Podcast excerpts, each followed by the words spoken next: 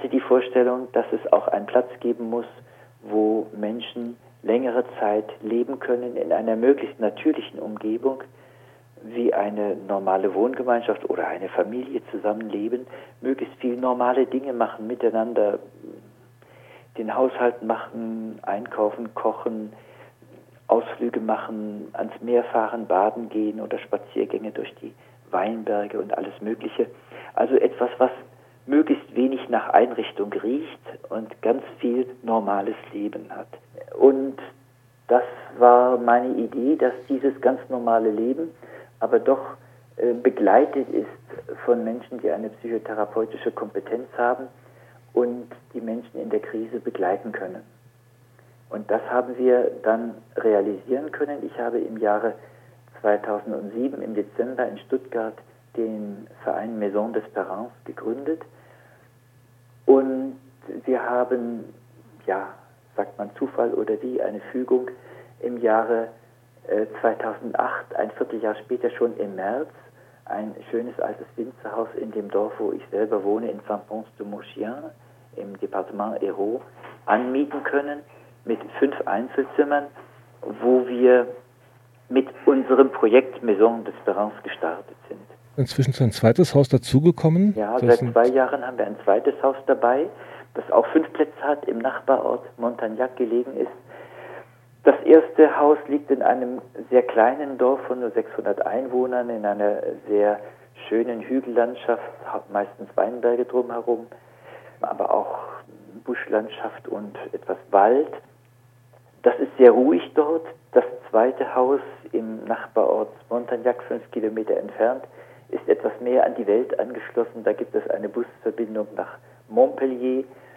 Da gibt es alle Läden und äh, gibt es eine Arztpraxis und Apotheke. Das Städtchen hat vielleicht dreieinhalbtausend Einwohner, also ist etliches größer.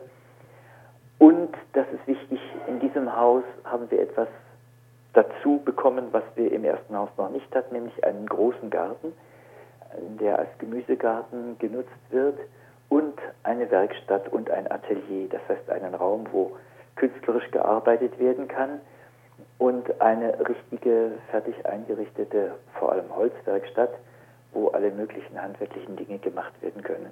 Denn Menschen, die hier länger leben, die wollen sich ja sinnvoll beschäftigen und das machen wir hier auf diese Weise, haben wir das jetzt auch im Angebot. Es gibt viele Ansätze, viele Menschen, die davon träumen, etwas Alternatives zu schaffen. Die Betroffenen wünschen sich das. Äh, viele Menschen, die in der Psychiatrie arbeiten, wünschten sich, dass die Einrichtungen anders aussehen würden. Und äh, es gibt ganz wenig wirklich alternative Ansätze. Und ich habe ein solches Projekt hier in die Welt gesetzt und natürlich haben wir äh, nicht die Idee, dass wir für alle das Richtige bieten können hier. Ja? Wir haben immerhin fünf Jahre Erfahrung gemacht mit Menschen in sehr unterschiedlichen Formen von Krisen. Und sehr vielen hat es sehr gut helfen können. Für andere haben wir feststellen müssen, dass wir nicht die richtige Einrichtung sind. Ja? Dass wir zum hm. Beispiel für Menschen, die in einer sehr akuten Krise sind, nicht die genügende Kapazität haben an Fachpersonal, das dann da sein müsste.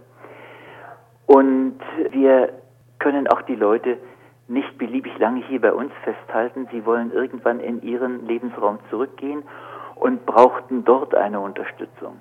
Das sind so die Gedanken, die mich mehr und mehr beschäftigen außerdem, was wir hier selber machen können, wo sind unsere Grenzen und wo müssten wir vernetzt sein mit anderen Einrichtungen, die überall, vor allem natürlich auch in unserem Heimatland in Deutschland vorhanden sein sollten. Wir haben hier so ein bisschen eine Paradiesvogel. Äh, Existenz und die Leute kommen her, ein bisschen in Ferienstimmung. Das ist ja auch sehr schön, dass man hier Abstand hat und etwas anderes erlebt.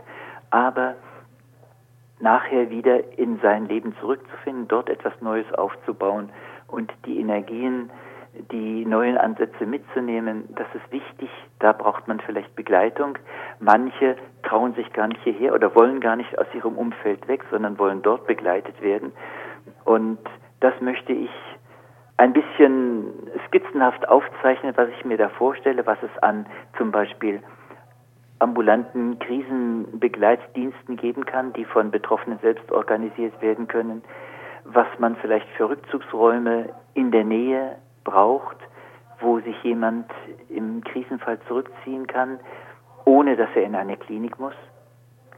Und was gibt es für eine kontinuierliche Begleitungsmöglichkeit von Menschen, die gefährdet sind, dass sie zurückfallen in eine Krise?